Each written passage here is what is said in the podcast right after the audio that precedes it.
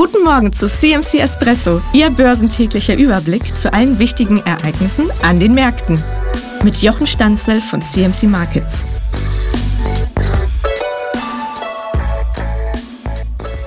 Aktien haben nach der stärksten Woche seit Mitte Juli nun eine Atempause eingelegt. Diese Atempause wird die wichtige Information bringen, ob die jüngsten Kursgewinne nachhaltig sind.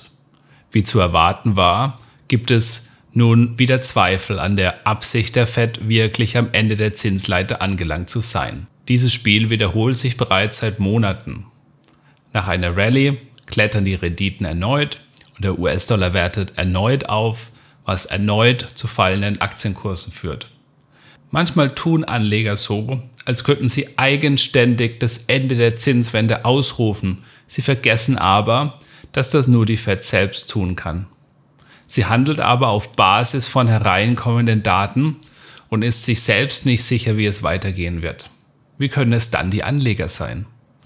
Anleger müssen sich bereit machen für zahlreiche Reden von Vertretern der US-Notenbank in dieser Woche, die ihre Zuversicht auf die Probe stellen werden. Darunter auch eine Rede von Jerome Powell persönlich. China meldet derweil einen tieferen Rückgang der Exporte. Die Daten aus China beleuchten den anhaltenden tiefen Abschwung, in der sich die einst so starke Volkswirtschaft befindet.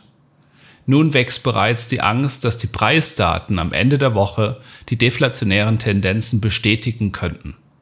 Trotz der Schwäche in China hat heute Australiens Notenbank den Leitzins erneut angehoben. Australien ist stark abhängig vom Export in der Volksrepublik, leidet aber neben einer wachsenden Arbeitslosigkeit auch unter hoher Inflation. Die Zinsentscheidungen aus Down Under kontrastieren die jüngsten Entscheidungen über das Stillhalten der britischen, amerikanischen und europäischen Zentralbanken. Am Ende des Tages sind alle Zentralbanken weltweit im gleichen Boot.